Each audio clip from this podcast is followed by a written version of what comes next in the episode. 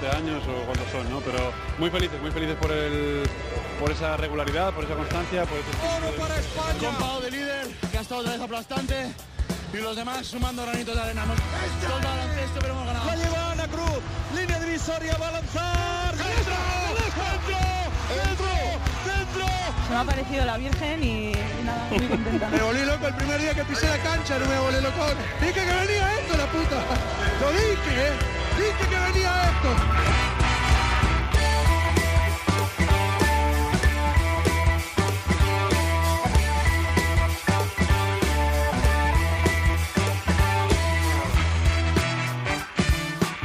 Bienvenidos, Onda Nautas al capítulo 20 de la segunda temporada de Cuatro Cuartos.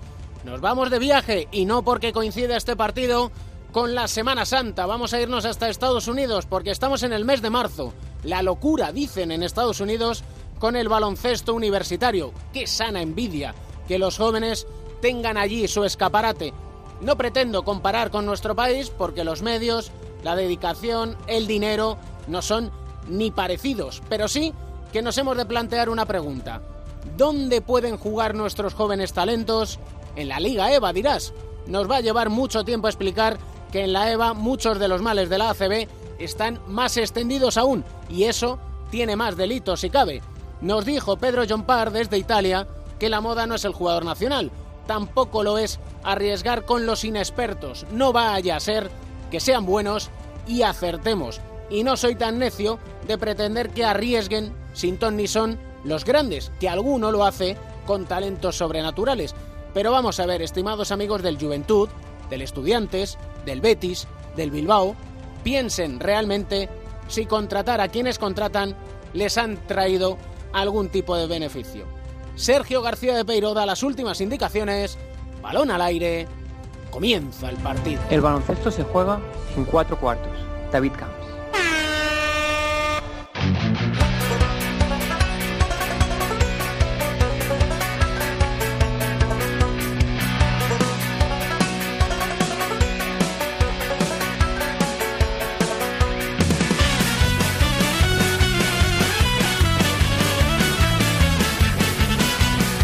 Una de nuestras jóvenes promesas, de esos valores de nuestro baloncesto que han decidido seguir formándose fuera de España y llegar a sus 21 años a jugar la locura de marzo, el March Madness de la Liga Universitaria, y lo ha hecho con los Spartans de la Universidad de Greensboro.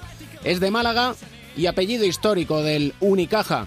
Francis Alonso, ¿qué tal estás? Buenas, ¿qué tal? ¿Cómo estáis? Muy bien, ¿y tú? Bien, muy bien. Ahora descansando aquí. Eh, después, de, después de una larga temporada, pues ahora toca un poco descansar y vuelta al trabajo dentro de unos días. Oye, lo primero, muchas felicidades por tu gran partido en el March Madness, ¿eh? Bueno, mu muchas gracias, muchas gracias. La verdad que eh, fue un partido duro. Podíamos haber ganado, podíamos haber conseguido alguna sorpresa en, en, la March Madness, pero bueno, el hecho de haber llegado allí, de que pusiéramos la ciudad de Greensboro en el mapa, la verdad que hay que estar muy, muy contento y orgulloso. Greensboro, que está en Carolina del Norte. Exacto. Tu padre es Paco Alonso, jugador, los que ya tenemos algún año le hemos visto en el Caja de Ronda, luego ayudante de Malkovich en el Unicaja, incluso llegó a ser primer entrenador allí. Orgullo de padre, supongo, ¿no? ¿Qué te ha dicho? He recibido mucho cariño por parte de familia, de mi padre obviamente, de amigos, incluso de de gente que sigue el baloncesto en Málaga y, y en España. Los mensajes que recibes de esta gente, no solamente de aquí de Estados Unidos, de la ciudad de Greensboro, sino de, de, España, pues significan mucho, ¿no? Significan mucho. ¿Te has dado cuenta que te prestamos un poquito más de atención? Sí, hombre, eh, cada año, además cada año, el hecho de que, bueno, este equipo, este programa... Eh, haya, haya ido evolucionando, haya ido eh, consiguiendo más títulos y, y, y básicamente durante estos, estos tres años que he estado aquí, pues el equipo ha ido para arriba. Cada año he, he recibido más cariño y es una cosa en la que estoy muy agradecido. Eh, no solamente de aquí, de, de, Estados Unidos, ni de Greensboro, sino de España también. ¿Qué lleva a un, a un chico de Málaga con esos 18 años a, a la Universidad de Greensboro? Con 17 fui a, al Prep School, a un colegio aquí, eh, para luego recibir ofertas de universidad y luego con 18, como tú dices, de, eh, fui a la Universidad de Greensboro, eh, recibí una visita oficial, entonces visité la universidad por unos 48 horas para ver si me gustaba y tal. Conocí a la gente, a entrenadores, a tutores, me enamoré en cuanto llegué aquí, así que fue una, fue una decisión fácil y, y la verdad que no, no me arrepiento de esa. He estado mirando por internet y oye, el campus es enorme, ¿no? Sí, es que bueno, aquí en la universidad hay 24.000 estudiantes, creo, por ahí. Eh, campo muy bonito. Una de las atracciones y de las cosas más positivas que tiene este campo es que está a cinco minutos de la ciudad. Es una ciudad pequeñita, pero muy bonita. Es interesante pues echar el rato. Eh, la verdad que es un sitio muy, es muy acogedor. Podemos decir que Greensboro Carolina del Norte, el estado de Carolina del Norte es el estado que se caracteriza porque tiene las cuatro estaciones.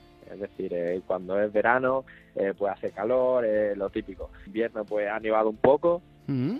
Pero bueno, ya sabes que aquí en Estados Unidos eh, hay algunas partes de invierno que suele caer la de Dios, ¿no? sí. Eh, la verdad que el tiempo se parece un poco como Málaga, siempre con, con humedad, pero, pero la verdad que es muy buen tiempo eh, normalmente.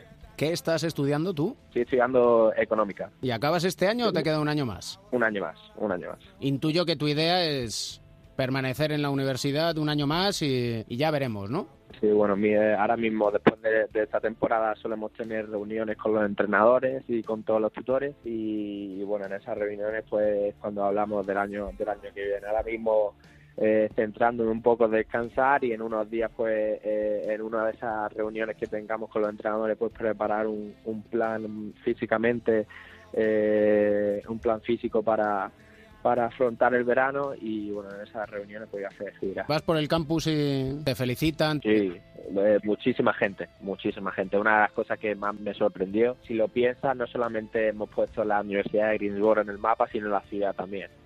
Entonces, no solamente estudiantes, no solamente eh, alumnos de aquí, de, de la universidad, o profesores, o, o gente que trabaja en, en la cafetería, gente de Greensboro que son de aquí y se identifican mucho con la universidad. Son detalles que, que uno te alegra, ¿no? Eh, después de tener un partido tan tan duro como el que tuvimos eh, y una experiencia bonita, pero que bueno podría haber sido mucho mejor.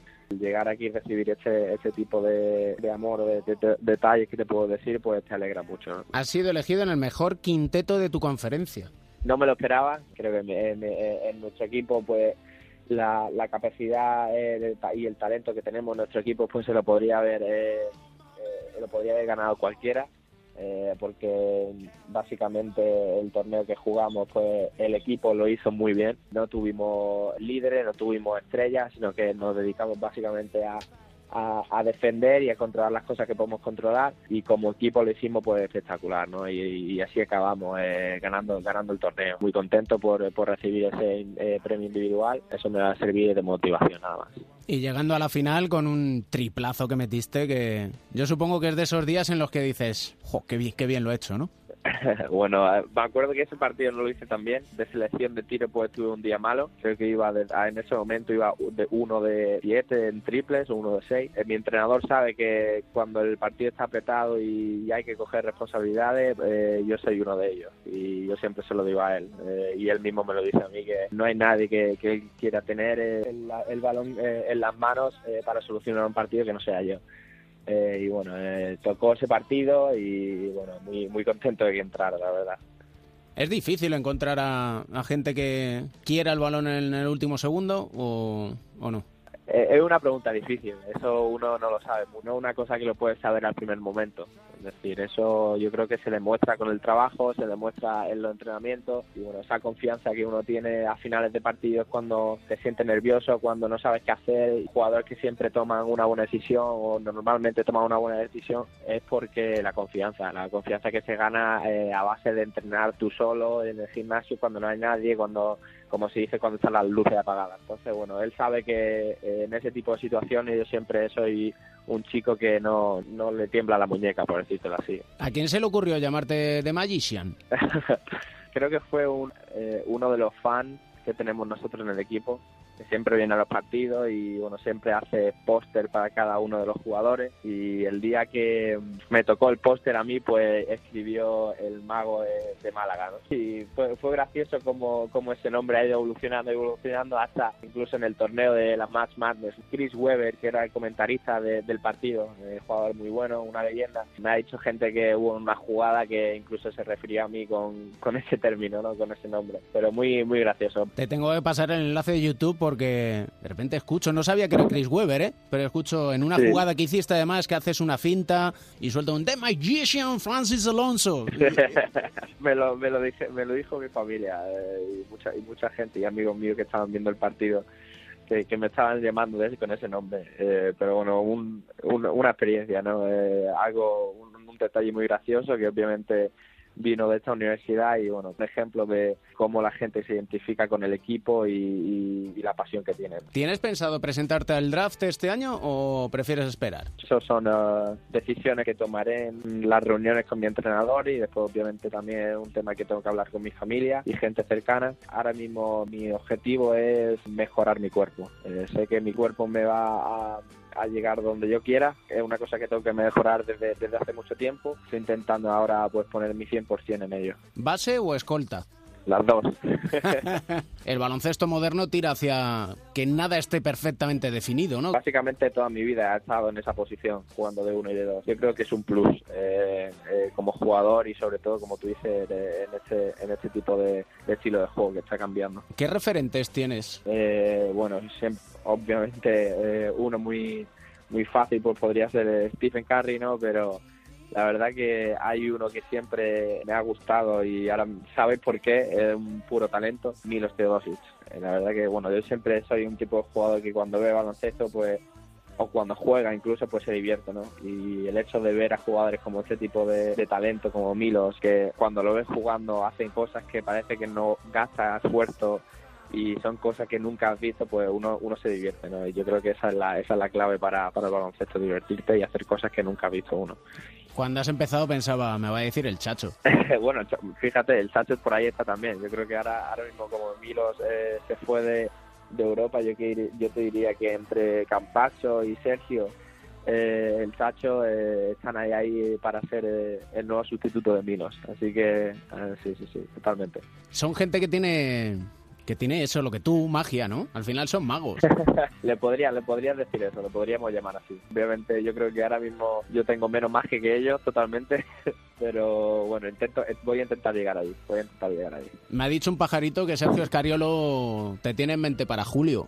Sí, bueno, eh, ahí la FEP me ha, me ha, estado siguiendo todos estos años aquí. Sergio, pues el año pasado tuvimos tuvimos un viaje con, con la universidad, fuimos a España, estuvimos unos días en Madrid, en Málaga. Cuando estuvimos en Madrid, pues vino a vernos un partido, hablé con él después del partido, tuvimos una conversación muy buena. Este año, como tú, como tú dices, pues ha estado al tanto. Me ha escrito muchísimas veces después de los partidos para felicitarme de cómo, cómo estamos jugando como equipo individualmente y bueno eh, como el año pasado no pude no pude asistir a, ninguna selección eh, porque tenía el, viaje con el equipo y bueno básicamente lo hicieron por mí por ir a, Málaga. Tuve que renunciar a eso y, bueno Sergio la verdad que me ha estado mostrando muchísimo interés así que eh, para este verano yo creo que si me convocan pues estaré ahí. Has estado como internacional en las categorías inferiores y desde luego es el proceso no exacto yo siempre representar mis colores y defender en mi país siempre ha sido un sueño para mí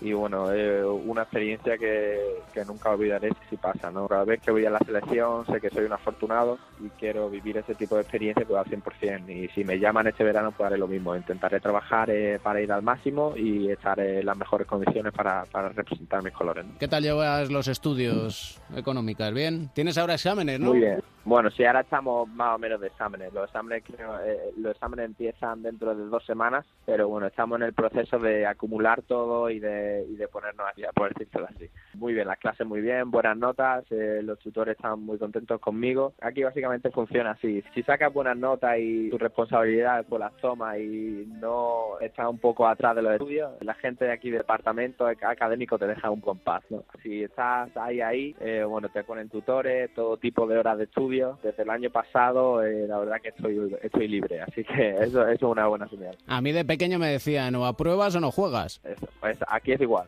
Aquí es igual, totalmente. Aparte, no, no, es, no es que te lo digan los padres, aquí es una regla. En eso lo hablamos mucho como psicólogo del deporte con José Manuel Beirán, estudiar y hacer otras cosas al margen de baloncesto que ayudan a su vez. Y yo no sé si tú lo ves, que ese estudio pues te ayuda para desconectar del baloncesto, para cogerlo con más ganas. Totalmente, bueno, y la gente cercana a mía y la gente que sigue el baloncesto y a lo mejor que me ha seguido en este proceso sabe totalmente la, la razón por la que vine aquí a Estados Unidos y la primera razón fueron los estudios. En España compaginar estudio y baloncesto en un nivel profesional puede estar muy difícil y en Estados Unidos pues te da la oportunidad de compaginar estas dos cosas al mismo tiempo y aparte vivir la experiencia aquí y aprovechar todo lo que te aporta esta experiencia, ¿no? A nivel de idioma, a nivel de perso personal, eh, conocer nueva gente, bueno, es una de las mejores experiencias que y una de las mejores decisiones que he tomado en, en mi vida, por decirlo así. ¿Con qué sueñas? Bueno, eh, con ser mejor jugador y ser eh, jugador profesional, por decirlo así. Queda un año aquí. Este programa ha, ha, dado mucho por mí y ahora me siento muy identificado con él. Por ahora, disfrutar de esta experiencia, disfrutar de, de ser un, un, estudiante atleta eh, en, la, en, la, Universidad de Greensboro y bueno y mejorar como jugador, porque tengo una pasión que es eh, el baloncesto y estoy seguro de que voy a dar el 100% para ser el, el mejor jugador posible que pueda. Y desde que te seguimos vas mejorando, así que a seguir trabajando, a seguir estudiando, a seguir aprobando y sacando buenas notas como las sacas y a seguir siendo feliz. ¿Tú eres muy musical? ¿Te gusta la música? Sí, sí, sobre todo por aquí, cada vez que voy a comer con los auriculares puestos. Entonces, te puedo preguntar una canción para terminar este cuarto y para que nos alegre el día. Vale, perfecto. Suelo escuchar eh, J Balvin eh, X, se llama. J Balvin X. Me has colado aquí el reggaetón que no veas, ¿eh? Sí, te lo he colado un poquillo. Espero que te alegre. te voy a decir una cosa, no, no soy de reggaetón, tengo que poner yo lo mío y os vais a enterar. Para la próxima te pongo algo de frente, no te preocupes. Venga, hecho, para la próxima, así quedamos. Placer enorme, muchas gracias por atendernos y un lujazo, ¿eh? Muchísimas gracias a vosotros. Un saludo. Y no te voy a negar. Estamos claros y ya.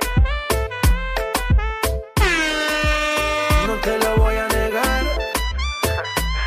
no te lo puedo negar. International flair. A lot of these players here. Alonzo, the Spaniard, delivers again. He's got a little mid-range. He's yeah. hit a three.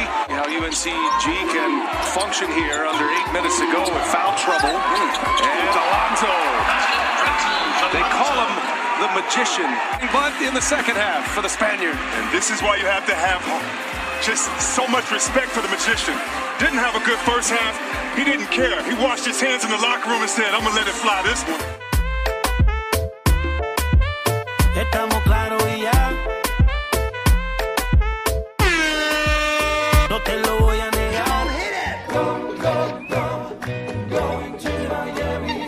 Going to Miami. Going to Miami. Estimado Nacho García, Miami, ¿cómo estás? Amigo Camps, muy buenas. Vaya, vaya, cómo tenemos la locura del mes de marzo. Qué pena que no tengamos a Francis Alonso en la Final Four, pero oye. Estuvo bien, estuvo bien. En el partido que le vi al menos, el primero jugó bastante bien, pero se, se quedaron fuera. Eh, ya tenemos, eso sí, los cuatro finalistas, los cuatro que van a estar en el Alamodón, en San Antonio. Y bueno, hay una sorpresa tremenda, ¿eh? porque se ha metido Loyola Chicago, esta humilde universidad con la que no contaba prácticamente nadie. Van a jugar contra Michigan y en el otro lado del cuadro eh, Villanova y, Kansas, que sí que estaban un poquito más en las, en las quinielas, pero vamos, ha sido un torneo eh, con muchísimas sorpresas, ¿eh, David? Porque eh, el más difícil de prever con diferencia, muchos de los grandes se quedaron por el camino a las primeras de cambio, de los favoritos, digo, Arizona, eh, Virginia, North Carolina, pero sobre todo lo que ha habido es muchos upsets, mucho equipo pequeño, rebelde, que es lo que anima sobre todo la competición a nivel mediático y por lo que se llama esto eh, la locura de marzo, ¿no? Han conseguido que, que, efectivamente sea una locura, sobre todo por el caso de, que te digo, el de Loyola Chicago, que no estaba en las giras para llegar tan lejos, yo creo que hubieran llegado al, al Sweet 16 habría sido ya un exitazo, pero fíjate, se han colado en toda una Final Four. ¿eh? Ni Barack Obama hubiera acertado. No, no. Obama empezó de manera discreta, porque no es su universidad, pero ya, ya sabes que se ha quitado la careta y se ha hecho seguidor número uno de esta eh, universidad. Mira, eh, son yo creo que la mejor Cenicienta que se recuerda en mucho tiempo en el torneo del Mar Madness, porque eh, hay un dato que lo dice, y es que, ¿tú sabes cuántos brackets se hacen en Estados Unidos sobre este torneo de la NCAA? Oh, 100 mil, por decirte un 100 mil.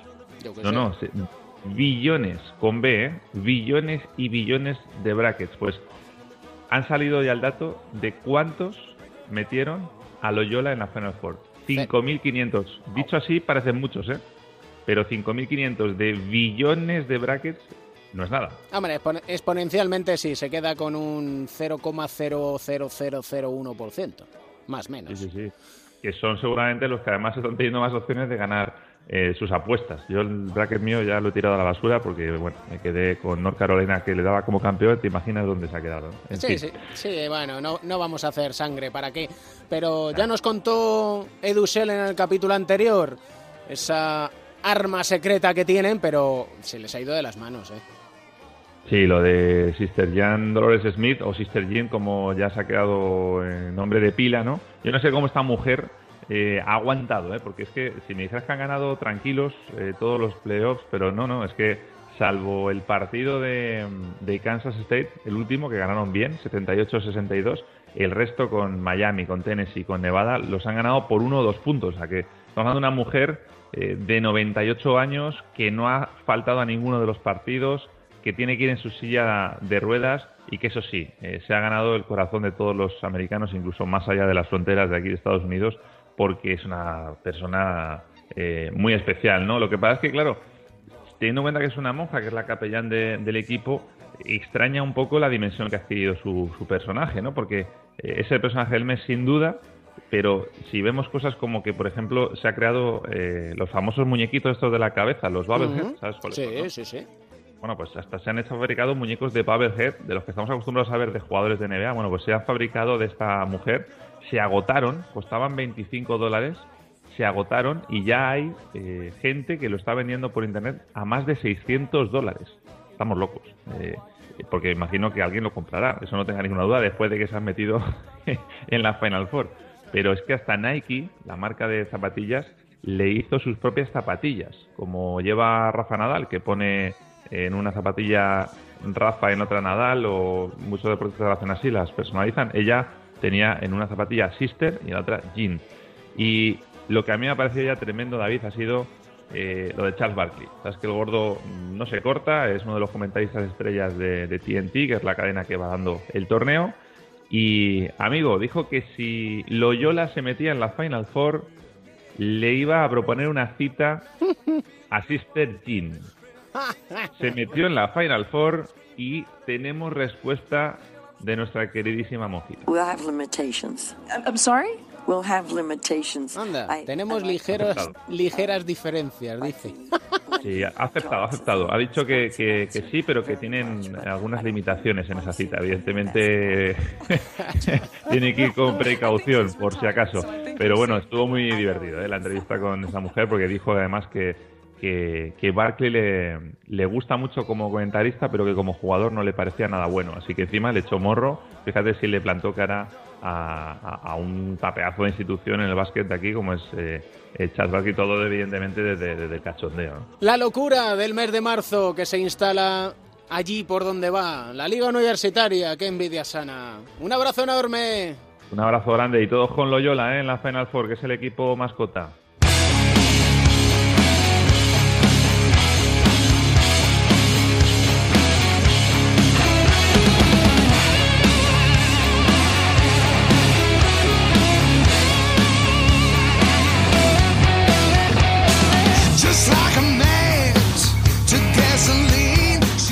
Análisis, tiempo del bloqueo y la continuación de los sabios de este cuatro cuartos, como son Pepe Catalina y Joe Llorente. ¿Qué tal estáis los dos? Pues eh, yo muy bien, vamos. Me imagino que Pepe también, porque hemos tenido una breve charla antes, o sea que... ¿Cómo estás, Sí. Pepe? Bien, mira, eh, enfocando la Semana Santa, que, que por aquí es una época importante y bueno, pues nada, vamos a ver qué tal la vivimos. La mejor Semana Santa de, del mundo, con todo lo que, que digan ahí. Ni Sevilla ni Leches, Valladolid. Ahí es nada, ¿eh? Oye, por cierto, Pepe, mira, vamos a empezar por el final, que me ha dicho Joe que te deja comer torrijas. Pues se lo agradezco porque fíjate, yo el jueves santo salgo portando un paso precioso a hombros con otros hermanos de carga en una cofradía y tenemos ahí una especie como de, de chascarrillo diciendo que el mejor a- alimento para, para los hermanos de carga que portan pasos es una torrija después de todo el gas- desgaste calórico. Y así que- Exactamente, eso es lo que había dicho yo. Que te dejaba comer una torrija, no que te dejaba comer torrijas. Que, que siempre los periodistas siempre van al bulto, van al titular. Pues nada, muy, agrade- muy agradecido. Me lo iba a comer de cualquier manera, pero teniendo tu venia, pues me siento mucho mejor. Sí, hombre, sí. Porque está a bien, decir- ¿no? Sí, también vamos a decir también que bueno, pues que en este mundo no todo es son los alimentos sanos, que también hay que socializarse, hay que respetar las tradiciones y que la torrija, que es un, eh, un alimento muy antiguo, eh, muy tradicional en España, que además empezó haciendo de vino, curiosamente, porque cuando se comenzaron a hacer todavía la, la leche no estaba extendida en todo el territorio, pues eh, naturalmente en esta fecha no quieres aprovechar la oportunidad. Y una buena torrejita, pues hombre, pues quién, ¿cómo, cómo vamos a decir que es mala, no? Y bueno, incluso si se hace un poquito de deporte, pues pues, pues, pues se, puede, se puede repetir otro en otro día, no, no comerte dos torrijas ahí seguidas.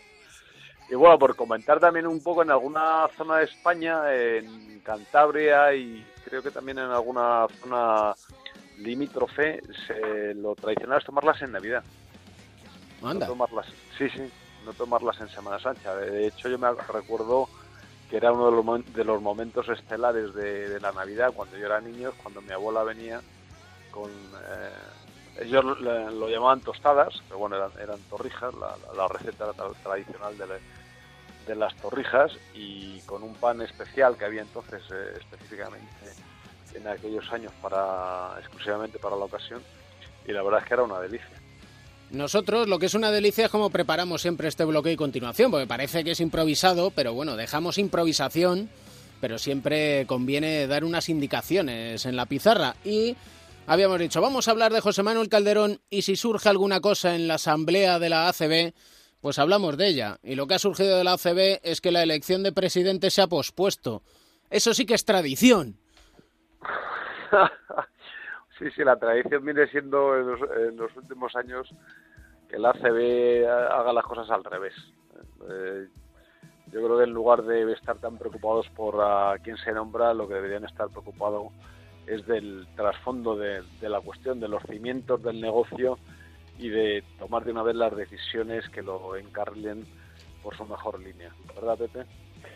Pues sí, la verdad que muchas veces eh, nos perdemos en, estas situaciones que yo creo que, con todo el respeto, no le interesan a nadie porque eh, normalmente, además, no se está acertando en, el cargo. Yo creo que eh, o tienes a una persona muy brillante para llevar adelante un poco lo que es la complejidad de la liga y hasta ahora, bueno, pues yo creo que ha habido cosas que han estado bien, pero no ha habido continuidad y de hecho ya veis los cambios que hay cada cierto tiempo, o si no, alguien carismático, que a lo mejor no fuera tan preparado, pero bueno, fuera alguien conocido, reconocido, pues mira, un poco a- al modelo de lo que es Garbajosa ahora mismo la Federación Española de Baloncesto, que pudiera yo, yo creo que tener un poco de tirón y enganchar, ¿no? Eh, un poco... en eh, cualquier caso, Pepe, lo que yo creo que es importante es que buscando el perfil ideal y estando de acuerdo contigo,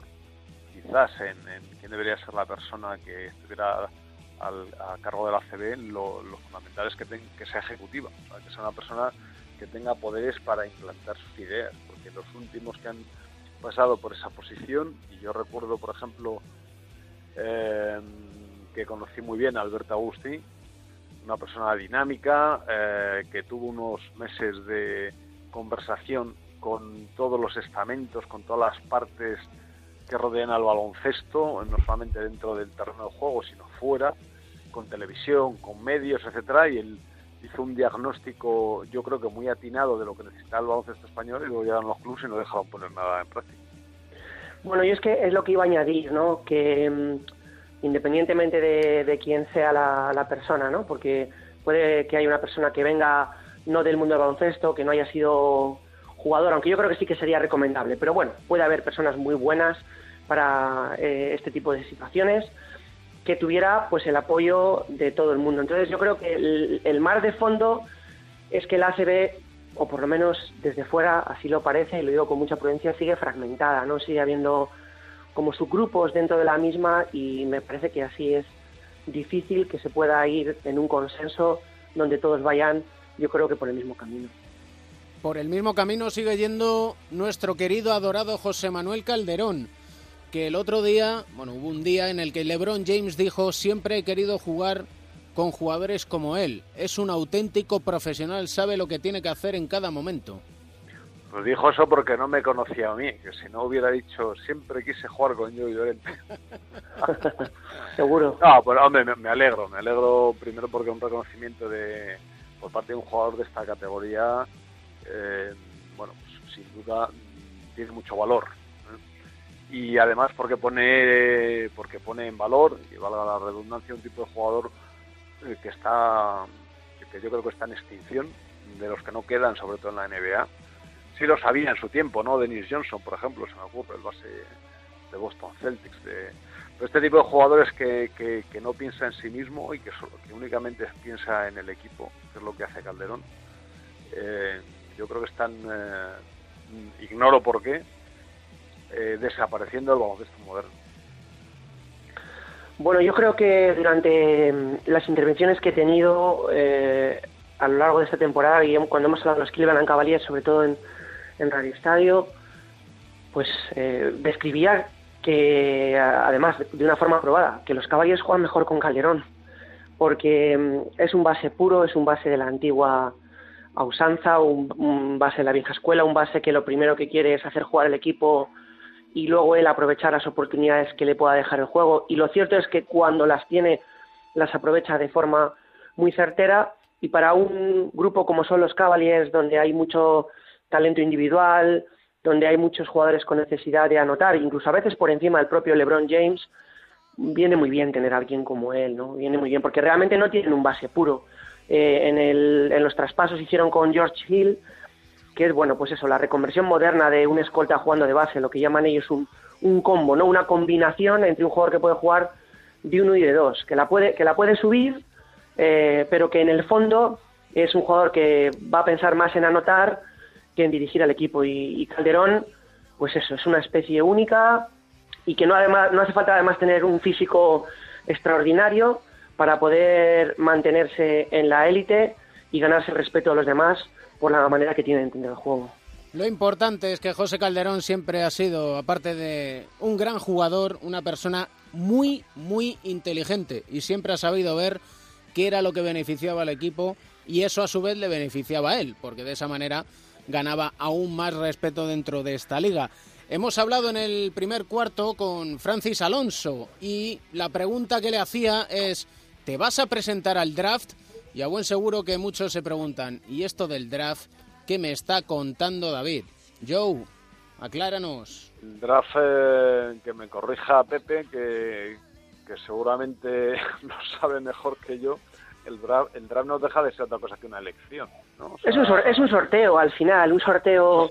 Seleccionado, escogido. Sí, eh. sí, eso es. Es que es un escogido por sorteo y el, y el sorteo tiene una, una norma, ¿no? Es decir, son 60 jugadores a elegir, dos rondas, que también cuando vimos hablar de primera y segunda ronda, dos rondas de 30 cada uno, y normalmente eligen también, mmm, si no han cambiado sus elecciones, los equipos que no se han clasificado para playoff, esos eligen siempre los primeros, por esa cultura que tiene la NBA de que los equipos se puedan ir reinventando, regenerando, reconstruyendo, y normalmente en el draft se eligen a los mejores jugadores de la promoción universitaria esa temporada. Bueno, se elegía, pero bueno, eso ya es entrar un poco más en, en, situaciones más específicas que yo creo que nos llevarían mucho tiempo, pero a grandes rasgos es un poco lo que hemos descrito. Lo que recomendamos es que en lugar de hablar de jugadores drafteados, hablamos de jugador seleccionado, elegido, reclutado. ¿Cómo se nota que has hecho la mili, Joe?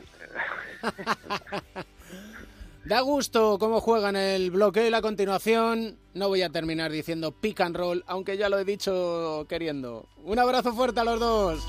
Abrazo. You are not alone. You are not alone. Radio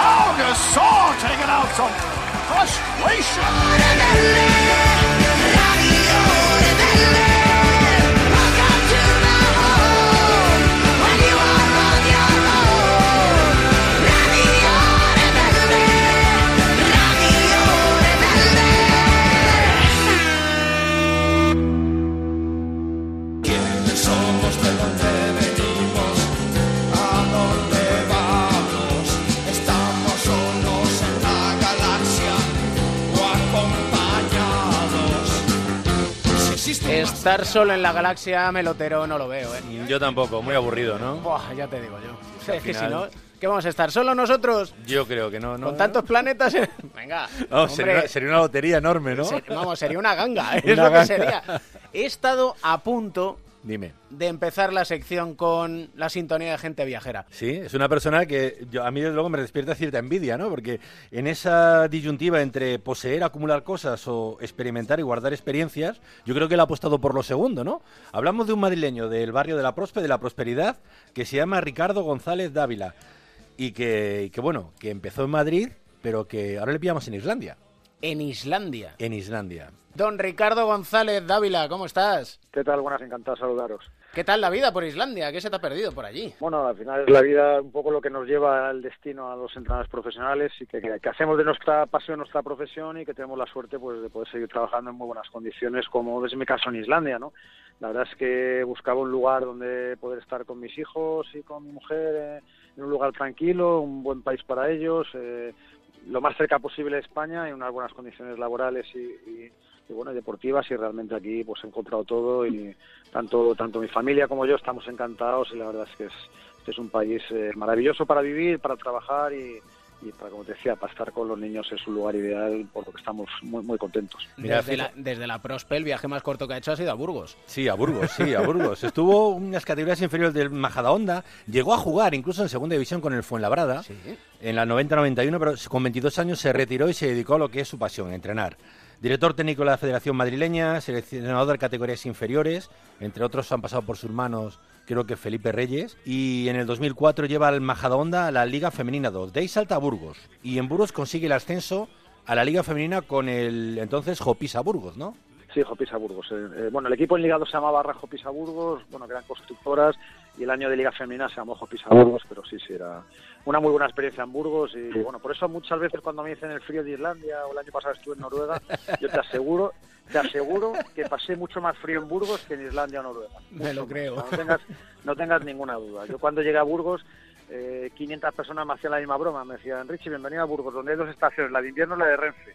Te aseguro que, te te ase- te aseguro que lo comprobé in situ y, he pasado menos frío en Islandia y Noruega de lo que pasé en Burgos con total, vamos, con total seguridad. Bueno, ya empieza tu camino pionero porque de entre el 2013 y el 2015 te vas a Chile. Primer entrenador español que llega allí y te haces cargo de la selección nacional femenina y también de las categorías inferiores. Sí, bueno, estuve tres años. El primer año además compatibilicé un poco la selección masculina unos meses porque no tenía competición internacional y la femenina y luego, bueno, pues la masculina no competía eh, y ya me hice cargo de lo que era la selección femenina con todas las selecciones inferiores y bueno, la verdad es que fue un poco casual del destino, ¿no? Yo estuve entrenando a Xiomara Morrison en, en Chile dos años, que bueno, es la mejor jugadora de historia de, de Chile, también tuve a otra de las mejores jugadoras como era Valentina Aragoneses en su momento hubo un cambio de, directiva en Chile, bueno, pues a Xiomara también le preguntaba su opinión sobre un entrenador y bueno, a, a- través de nuestra experiencia y lo bien que convivimos tanto deportiva como profesionalmente, bueno, pues usé la, opción de entrenar allí y la verdad es que siempre me, había traído un poco el, el probar otras experiencias, ¿no? Porque al final en España, bueno, pues eh, ya no solo en Liga Femenina 2, en Liga EVA, también ascendimos con Majadahonda, jugamos, bueno, pues todas las categorías de baloncesto español menos ACB y LED y, y, bueno, pues prácticamente era un poco repetir lo mismo todos los años y siempre me atrajo la posibilidad de entrenar fuera. Y cuando surgió lo de Chile la verdad es que no me lo pensé dos veces y para allá nos fuimos, ¿no? Tanto mi mujer como yo. Y bueno, la verdad es que Chile es un país maravilloso, además Santiago es una ciudad, bueno, pues que es top en lo que es América, Sudamérica, eh, después de conocer Santiago, pues prácticamente cualquier otra ciudad de Sudamérica te parece, bueno, bastante más eh, retrasada de lo que puede ser Santiago Chile y fue una experiencia muy bonita. Además llegaste a ganar incluso dos medallas con la selección.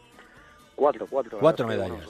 sí, yo cuando llegué a Chile estaba quinto de Sudamérica eh, y bueno, en los años que estuve yo jugamos siempre los cuatro primeros de Sudamérica y los seis primeros de, de América. Jugamos, ganamos cuatro medallas, jugamos dos premundiales, un, un preolímpico y, y bueno, ganamos cuatro medallas sudamericanos, tanto en selección adulta como en inferiores y la verdad es que, como te digo, fue una experiencia muy buena, tanto a nivel deportivo como personal y, lo, lo tengo un gran cariño por ese país. Y de ahí te vas a la Salle Olympic, que dicho así puede parecer un equipo, yo que sé, de Barcelona, pero no, es un equipo de la Cochabamba en Bolivia. Sí, la verdad es que, bueno, al final Chile tiene muchísimas ventajas, pero tiene una, desventaja muy importante, que es que estás muy, muy lejos de España, ¿no? Al final prácticamente los vuelos son 14 horas, 13 horas, eh, siempre sean vuelos directos muy caros y, bueno, pues estando en Chile eh, nos quedamos embarazados de nuestra primera hija, mi mujer hace jugadora internacional en España por todas las categorías, de hecho en Chile también estuvo jugando conmigo y, y ganó la liga femenina allí y nos quedamos embarazados allí, entonces bueno, pues decidimos que era el momento de volver a España, tener tener nuestra hija en España y, y, bueno, pues un poco volver a plantearnos el futuro, ¿no? Y a partir de ahí salió una oferta para entrenar en Bolivia, en Cochabamba. Cochabamba es la capital del baloncesto de Bolivia, también un lugar bastante bonito, le llaman la ciudad de, de la eterna primavera, es una ciudad muy, muy, muy bonita, a lo mejor de, de Bolivia. Y bueno, el, el, ir allí fue porque la liga era muy corta, era una liga de cuatro meses nada más, y además coincidía cuando en Europa prácticamente no había ligas. Entonces se jugó la liga entre abril y agosto, una liga de muy buen nivel porque jugaron muy buenos jugadores extranjeros, porque jugadores extranjeros de la mejor liga de Europa, en vez de estar parados, prefieren jugar en Sudamérica tres, cuatro meses, seguir ganando dinero, seguir en forma, que no estar parados. Y la verdad es que fue una experiencia también muy buena y, bueno, dejé grandes amigos allí. Y, también te digo, en todos los lugares donde he estado, la verdad es que siempre te queda un poquito de tu corazón, de tu mente en los lugares porque dejas grandes amigos, dejas grandes experiencias y, también fue, bueno, fue muy, muy bonito. En Sudamérica también has trabajado creo que en Uruguay, en Cuba y en Venezuela, pero de ahí das el salto a Corea del Norte, que de eso hablaremos en el siguiente capítulo. En el siguiente capítulo. No hagas spoiler todavía. Y de, y de, Corea del Norte, creo que el país con peor calidad de vida, saltas a Noruega, el mejor. Bueno, fue, fue muy curioso porque, porque bueno, yo salgo, bueno, sale lo de Corea del Norte, me voy allí y de allí dos días después me voy a, me voy a Noruega y nada más llegar a Noruega salió un artículo en un, dos páginas en un periódico en España a nivel nacional que decía que Noruega y Corea del Norte eran el país más y menos democrático del mundo. Digo, coño, yo estaba en 48 horas en el país más antidemocrático del mundo y el más democrático, ¿no? Así que digo, mira las, las cosas de la vida, ¿no? Bueno, yo en Cuba y, y Venezuela no llegué a trabajar como, como entrenador de, de, esos países, pero sí estuve bastante tiempo en concentraciones en Cuba porque en mis años en Chile no queríamos preparar los campeonatos con rivales nuestros en Sudamérica, con Brasil y Argentina, con lo cual siempre que hacíamos un, una preparación de un mes, cinco semanas en, antes de los campeonatos nos íbamos a Cuba entrenar y bueno, pues también tuve mucho conocimiento del país y en Venezuela jugamos muchos campeonatos en carreras inferiores los años míos de, de Chile. ¿El hecho de viajar y conocer tantos países te facilita tu labor como entrenador? Bueno, yo creo que me ha enriquecido mucho a nivel personal, sin ninguna duda, a nivel de sentirme ciudadano del mundo, ¿no? Que muchas veces eh, cuando tu círculo es tan pequeño, eh, pues eh, te faltan más cosas, ¿no? Y realmente quieres conocer, quieres aprender. Eh, bueno, me ha dado la, la, la, oportunidad de conocer todo el mundo eh, gratis, te diría gratis, ¿no? Pero bueno, encima te están pagando por entrenar y, y bueno, pues, pues tienes la oportunidad de conocer países que en mi vida habría conocido si no me hubiera dedicado a esto, ¿no? O gente que se gastaría una fortuna en, poder conocerlos, ¿no? O, o, como el caso de Corea, que ni, siendo multimillonario puedes conocerlos sin, sin las condiciones en las que tú, pude ir yo, ¿no? Eh, bueno, luego encima pues te da la facilidad de, hablar inglés a un muy buen nivel, eh, bueno, que tus hijos eh, aprendan inglés casi antes que el español. Bueno, la verdad es que en ese sentido me siento muy afortunado, sin dejar de, bueno, de, de, de tener claro el sacrificio que haces estando lejos de tu casa, eh, bueno, pues eh, muchas veces perdiendo amigos o, bueno, pues no estando tan en contacto con ellos y luego, bueno, pues, pues eh, las cosas que dejas en España, ¿no? Pero bueno, no, no, no me lo pienso mucho, la verdad es que vivo mucho el día a día y, y desde que están mis hijos en el mundo, pues mi vida es entrenar y, dedicarme a ellos y, me siento muy feliz por eso. De un tiempo a esta parte estamos muchos fijándonos en Islandia como un lugar a tener en cuenta en muchos aspectos de la vida. Eh, ¿Cómo es? Bueno, Islandia es un país muy, muy, muy adelantado a, su tiempo, diría yo, a prácticamente todos los países del mundo. ¿no? Aquí eh, cosas como la igualdad de género es, absoluta a todos los niveles, tanto económico como, como eh, personal, como el trato. eh, el tema a nivel cultural es un país muy, muy avanzado.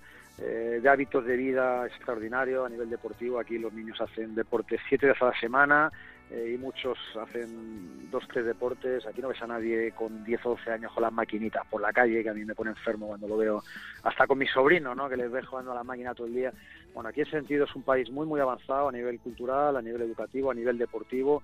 Eh, es un país en el que no existe la corrupción, en el que, bueno, pues hace dos o tres meses eh, a un familiar de un político le descubrieron un, un caso de corrupción y hubo elecciones generales en el país. eh, por un caso así, tú imagínate cómo estaría España ¿no? en, estas situaciones. ¿no? Entonces, al final es un país muy, muy avanzado. eh, bueno, el 99% de la población trabaja, aquí el paro no existe, y bueno, te comentaba antes fuera de micrófono, ¿no? que, que aquí la media de, de- de hijos son cuatro por familia, entonces imagínate, ¿no? Es un país en el que ellos mismos dicen que, que tener hijos no es un problema, como, es un problema en muchos otros países por la situación que, tienen las familias a la hora de trabajar, y realmente es un lugar para vivir ideal, y no solo eso, es un país con un encanto especial por su por su naturaleza, por las cosas que tiene para ver y que bueno es un destino de los más deseados para visitar en muchísima gente, por lo menos en España. Y después de estar en Burgos, el frío de Islandia no te asusta. Las condiciones familiares veo que son muy buenas también para tu familia.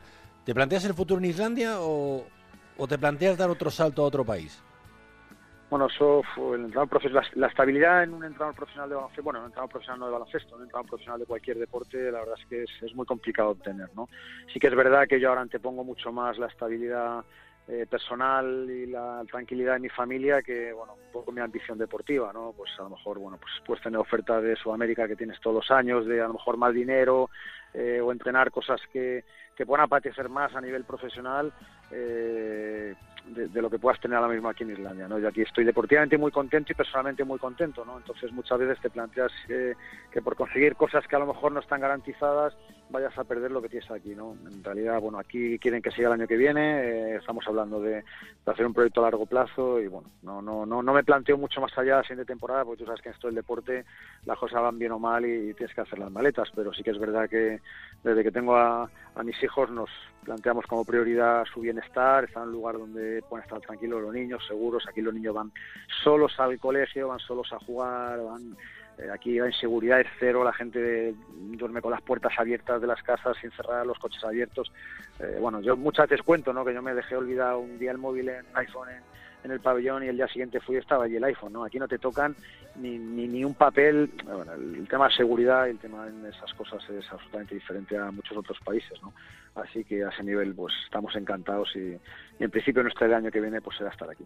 Se nos acaba el cuarto. Me has dicho eres muy musical, ¿no? Da, da como Musical, para... Is- muy- Islandia tiene bastante música por allí, ¿eh? Sí, sí, sí, tiene bastante música y además la gente aquí es bastante más eh, activa ese nivel de intentar salir de fiesta, el tener también sus ratos de ocio lo que la gente se cree, ¿no? Se cree que estos países son fríos, aburridos. Aquí la gente tiene sus momentos de diversión, eso sí, eh, con mucha más control de lo que puedes tener en, en otros países, pero la gente aquí también es muy musical y, y, bueno, como te decía, culturalmente es un país muy, muy, muy avanzado. Dinos una canción para terminar este cuarto y te dejamos emplazado para el siguiente capítulo. Bueno, yo soy muy, muy de la música de nuestra época, entre comillas, que ya nos hacemos mayores y bueno, a mí me encantan Los Secretos, siempre fue mi grupo favorito y, y mi canción favorita es, es Buena Chica Los Secretos, que me encanta y, y bueno, es un clásico que, que seguro que, que conocéis y os gusta también. Los años 80. Ojalá volvieran esos años 80, recuerdos del pelo largo. Sí, señor, sí, señor. Sí, Aquí hay dos que lo echan de menos. No, tres, tres, tres. Yo ya, me, yo ya me conformaría, me conformaría con el pelo, ya ni largo. Yo me conformaría con tener el pelo ya. Ya ni largo. Hablamos en el siguiente capítulo y nos cuentas Corea del Norte cómo es la experiencia allí. Perfecto, muchas gracias. Gracias, Mel. Gracias, Kant estaba de negocios en la puerta.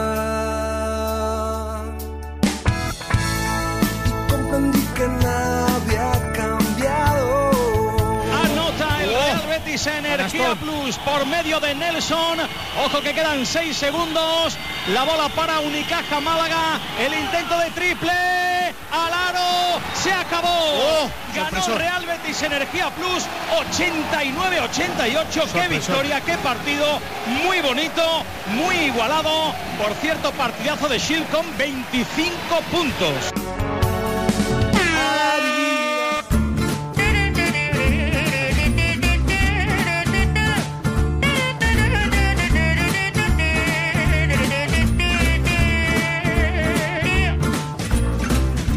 Situamos cómodos en nuestro diván de Beirán con nuestro psicólogo del deporte y medallista olímpico, José Manuel Beirán. ¿Cómo estás?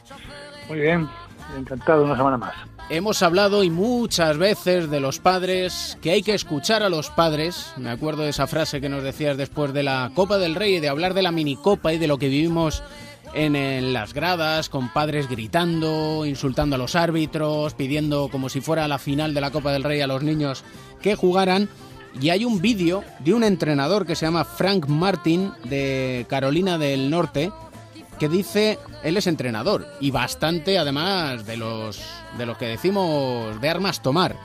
Y precisamente un vídeo en el que habla como padre y en el que le dice a, la- a los periodistas que su hijo cuando le va y le dice, oye, que este entrenador dice, "Shh, quieto ahí, que yo soy tu padre, no tu entrenador. Eh, me alegro mucho de que ese vídeo se haya visto tanto. Es un vídeo que se ha comentado mucho y ha salido por muchísimos sitios. Y además me alegro de que el- precisamente el que lo esté diciendo sea un buen entrenador de la, de la NCA, pero además que sea una persona muy pasional dirigiendo. O sea, que sí, él mismo lo dice. Y tú y yo lo hemos comentado, tú me dijiste que lo habías visto y que, bueno, que se pasa muchas veces dirigiendo, dirigiendo. Eso quiere decir que, que separa perfectamente el papel de padre del papel de entrenador, que algunas veces es muy difícil. Y eso siendo, como dice él, un entrenador que dice yo probablemente sé más que la mayoría de los padres. Bueno, yo diría que sabe más que todos los padres que están allí viendo esos partidos de sus hijos, pero que a pesar de eso, lo que reconoce es que, eh, que hay distintos papeles. Uno es el de entrenador y otro es el de, el de padre. Y no se pueden mezclar esos dos. Tú puedes ser, siempre ser, además hay una cosa, tú puedes ser entrenador de tu hijo un tiempo, pero padre lo vas a ser toda la vida. Y no mezcles esos dos eh, puestos, esos dos papeles, porque si no un día además se puede volver en contra tuya. Y sobre todo por- porque hay una cuestión fundamental y es, eh, lo hemos hablado muchas veces, pero que quizás escuchando a Frank Martin pues sirva como ejemplo y es la diferenciación de roles, la diferenciación de lo que tiene que ejercer una persona como padre y no quitarle autoridad al entrenador sobre sus hijos. Sí, así es. es, es enseñarle a los hijos con el ejemplo, que es mucho más importante que todo lo que le puedas decir. Y el ejemplo es eso, el ejemplo es decirle, eh, respeta a los árbitros porque yo también lo respeto, respeta a los entrenadores porque yo también lo respeto. Y un entrenador que probablemente sepa bastante más que el entrenador de su hijo pequeño, cuando le dice es que el entrenador es este, no le está diciendo que es bueno, no lo ha dicho porque yo por lo que he visto de su entrevista no le está diciendo es que tiene un entrenador muy bueno, no, no, no ha dicho eso. Probablemente es un entrenador bastante peor, o sabe bastante menos por la experiencia que pueda tener que él. Pero el entrenador en ese momento, esa figura tan importante para el hijo, es el otro. Entonces cada uno tiene su papel y, además con eso le estás diciendo, esta es una figura de autoridad que tienes que respetar. Lo mismo que tendrás que decirle con los árbitros. Esa es otra figura de autoridad que también tendrás que respetar. Porque si no haces eso, lo que le estás enseñando es que esas figuras no tenemos por qué respetarlas y un día pues no respetará a un profesor, no respetará a sus padres, que es la, mayor figura de autoridad que tienen los hijos. Pero si lo que le estamos enseñando es que esas figuras de autoridad no tienen importancia y que si tú no estás de acuerdo con ellos es mejor que, pues, que no les hagas caso, al final los, los niños o los jóvenes muchas veces les viene, les gusta que les den la razón. Te saca poco, es que el entrenador es malo. Has perdido, es que la culpa ha sido del árbitro. Con eso no les hacemos ningún favor. Parece que, fíjate, mi hijo, cómo me escucha cuando le digo eso. Pues claro, y si le dices que es el mejor, también te escuchará, pero no es verdad. Entonces tienes que, que intentar pues que, que separar esas, esos roles, esos distintos, esas distintas tareas que tienen unos y otros para enseñarle con el ejemplo. Te diría que no solo a los jóvenes, ¿eh? que a muchos No, mayores. exactamente. sí, así es. Pero se empieza ya desde los jóvenes, porque si no luego es muy difícil arreglar. ¿no? Sí, eso también, eso también es verdad. Lo que sí venimos hablando muchas veces de la necesidad de charlas, eh, encuentros con los padres. En ese tipo de charlas, ¿tú utilizarías este vídeo como, como ejemplo? Sí, perfectamente. Hay varios vídeos, además, muy buenos por ahí, algunos aquí hechos en España. Pero ese vídeo es bueno, porque además no se lo está diciendo alguien, eh, no, es un, psicólogo, un médico, un coordinador del equipo que está contando cosas que dirán, ahora sí, esto parece muy bonito y tal. No, estás escuchando a un buen entrenador decir eso. Y en España también he oído a muy buenos entrenadores comentar estas cosas. Lo que pasa que en este caso fue una rueda de prensa y bueno, hemos tenido la suerte de que, que ha sido viral, de que ha dado muchas vueltas y que se ha visto en muchos sitios. Pero sí, ese vídeo perfectamente se puede poner. Sobre todo porque aunque haya sido viral, hay mucha gente que por suerte o por desgracia eh, no accede a Internet. Bien porque no quiera o bien porque no pueda. Entonces habrá muchos padres que, que no lo sepan. Y al final em, no sé hasta qué punto damos por hecho muchas cosas, incluidos nosotros, eh, como psicólogos del deporte. Sí, sí, es cierto. Es cierto, muchas veces es que lo das por hecho, das por hecho que bueno, es que esto es lógico. Es que lo lógico es que los padres pues quieran ayudar a sus hijos. Entonces lo lógico es, sí, es así. Y, y además es que lo intentan. Lo que pasa es que alguien tiene que decirles en algún momento que algunas de las cosas que hacen no están favoreciendo nada el desarrollo de sus hijos o la educación. Incluso todo lo contrario, les están perjudicando personalmente y deportivamente. Porque eso es otra cosa que parece que, no es así, que si tú, bueno, pues eh, mm, yo no estoy enseñando esto con el ejemplo, no estoy transmitiendo estas cosas, le puedo perjudicar un poco en el deporte. No, no, te perjudicas en muchas cosas y al revés también. O sea, eh, al final, si tú consigues un chico eh, que sea eh, mm, más educado, mejor persona, que sea capaz de aguantar, mm, de, esforzarse en los estudios y que, y que se preocupe por los estudios, porque ven que tú te preocupas por los estudios, vas a conseguir tener un hijo mejor deportista. Ya no solo que esté más formado, sino que además va a ser mejor deportista. Con independencia si luego, cuando es mayor, consigue llegar al deporte profesional o no, que ese es otro cantar. Hablabas Claro. de una figura de autoridad que son los árbitros. ¿Te parece que en el siguiente capítulo analicemos ahora que llega el momento caliente de la temporada cómo, cómo se puede afrontar este, este tramo final? Sí, muy bien, muy interesante también los árbitros. Así lo hacemos, así, así quedamos emplazados. Siempre un placer, maestro. Para mí también, muchas gracias. ¿Qué dices, David? Muy buenas. ¿Qué pasa, Pereiro? Aquí estamos. Bien, bien, bien, bien, bien, bien, bien. ¿Estás de Con costalero o no? No, no, no, no. No, estoy bastante alejado yo de ese tema, ¿eh? ¿Qué tenemos esta semana en la Pues crónica? volvemos rosa? a los clásicos. ¿Y cuál es el clásico? Vaya... Es- el clásico es la Marodón. ¡Hombre! El Este sí que es clásico un es la. Marodón, porque además que sé que a Edu le, le apetecía un poquito de, de Remember. Papá de que- Mateo, ¿qué pasa? ¿Cómo ¿Qué estás? tal? Muy bien, vosotros. Pues bien, ya veo que tienes ahí un viento huracanado de Sí, fondo. sí. Ten cuidado con los Bueno. árboles y tal, ¿eh? Un poquito de playa, un poquito de playa de fondo. sí. Ese, ese es un trash talking en toda regla, Pereiro, lo que nos Bueno. acaba de hacer. Pues un, tra- un, un- un trash beaching, ¿no?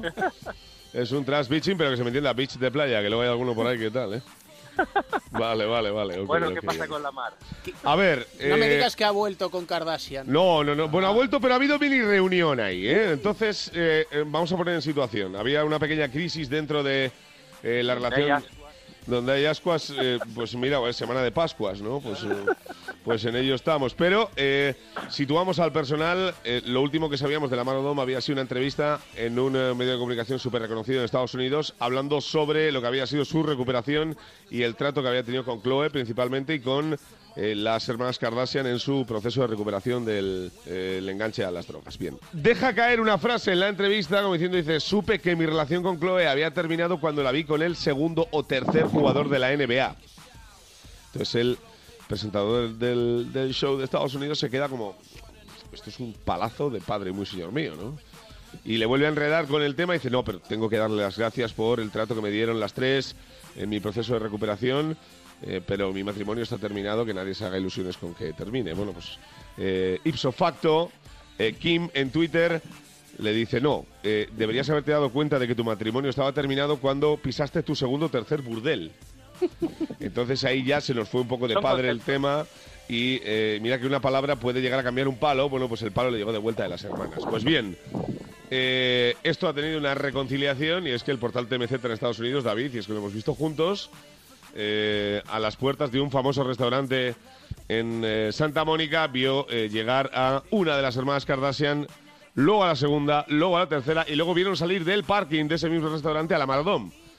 Y no eh, rehuyeron a preguntarle que si había sido una reunión de toda la familia junta, a lo que él no contestó y luego subió una foto a Twitter diciendo que habían tenido una cena muy productiva, pero está claro que igual tan tan productiva no la tuvieron. Podemos confirmar que Tristán no estuvo, eh, porque si llega a estar igual eh, llegamos a tener una pelea de maromos allí.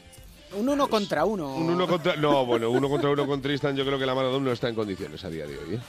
Pero vamos, Creo que me esos, cuesta un poco. esos templos gastronómicos Sí, que sí. decimos por Sabemos- estos lares. Sabemos el nombre del restaurante, no sería el restaurante Moonshadows, ¿no? El que pillaron a. No, no, a no, no. A Mel Gibson No. un poco tocado. ¿no? No, no, no, no, no. Este es más de los de eh, cuatro luces en la puerta y luz tenue, pero eh, para comer, ¿eh? No, no le busquemos otro sucedáneo porque eh, la, la Mar parece que está un poco apartado del tema. Es verdad que empezó a trabajar con los Lakers, pero en estas últimas imágenes que se le vieron otra vez un poquito perjudicado, pues eh, Magic Johnson ha tomado la, la, la delantera para decirle que de momento no se pase por en las instalaciones de los Lakers por el segundo porque no estaba dejando muy buena imagen para el equipo, ¿no? Está claro que a la Marodom el consumo de drogas y estupefacientes le ha ralentizado un poquito el Esto es. cerebro. Lo que no tiene ralentizado para nada nunca el cerebro es Edusel buscando historias de superación. Sí, hablamos de Jonathan Simmons, ex eh, de, de- de los Spurs, eh, ahora en Orlando, en Orlando Magic. Clásica historia norteamericana de película, de familias estructuradas, madre que entraba y salía de constantes trabajos intentando dar de comer a sus tres hijos. eh, este jugador que, bueno, eh, con unas malas, unas notas muy malas, eh, criado en uno de los suburbios más peligrosos de Houston, jugaba en una zona a la que iban los ojeadores de la NBA porque porque les daba miedo esa zona, ¿no? Él eh, jugó en un año en la universidad, necesitaba dinero, se declaró para el draft de, de la NBA, no fue seleccionado, de ahí pasó a jugar a, mm, a un equipo de unas ligas menores, intentando sacarse algo de dinero, y luego, mira, cuando todo parecía que era su última oportunidad, apostó por, por ir a un tryout del filial de los Spurs, pagando 150 dólares, un préstamo que le pidió a su madre. Su madre, que por cierto le recomendó que dejara el básquet y, y fuera peluquero. Y de ahí pasó a jugar al filial de, la- de los Spurs. Luego de ahí, después de jugar y ganar algo de dinero para mantener a sus ya tres hijas que tenía, pues acabó recalando en los Orlando Magic por un contrato de casi 20 millones de dólares por tres años, ¿no? Hay que recordar que este jugador solamente con el dinero que ganaba, ¿sabes? Cuando las dietas que tienen los jugadores cuando juegan fuera, lo que llaman el per diem de, de dinero, ya solamente con eso ganaba más que lo había ganado en los últimos años y así podía mantener a su familia. Sé que se fue de los Spurs porque necesitaba soltar al animal que llevaba dentro. Y a buen seguro que le echan un poquito de menos en esta temporada tan convulsa en San Antonio Spurs. Oye, allí en la playa a Mateo le da tiempo para pensar en una musiquita. Sí, sí, claro. Estábamos buscando algunas canciones de, de motivación. Estábamos viendo. Nos recordó YouTube, clásico de David Guetta de Titanium. Sí, señor. Eso le sirve a Pereiro incluso para la bici, tú. Bueno, además, según me, can- según me canta Sia, me levanto de la bicicleta. Yo lo tengo fácil. Ahí estamos, y yo me, ya me he levantado de la silla de este estudio, así que... David, David Guetta que ha cumplido todavía 50 años, para que luego penséis que el tiempo no pasa. ¿eh? 50 años. 50 años tiene el Canas, tú. A disfrutar, costaleros. Un besito, chao. Hasta ahora.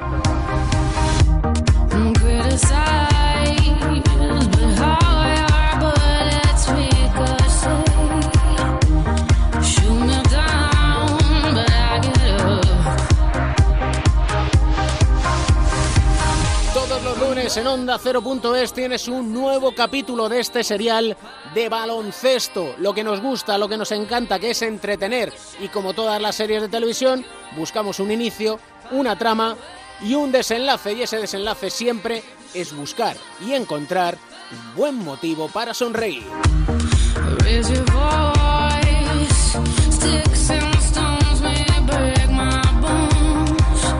El baloncesto se juega en cuatro cuartos. David Camp.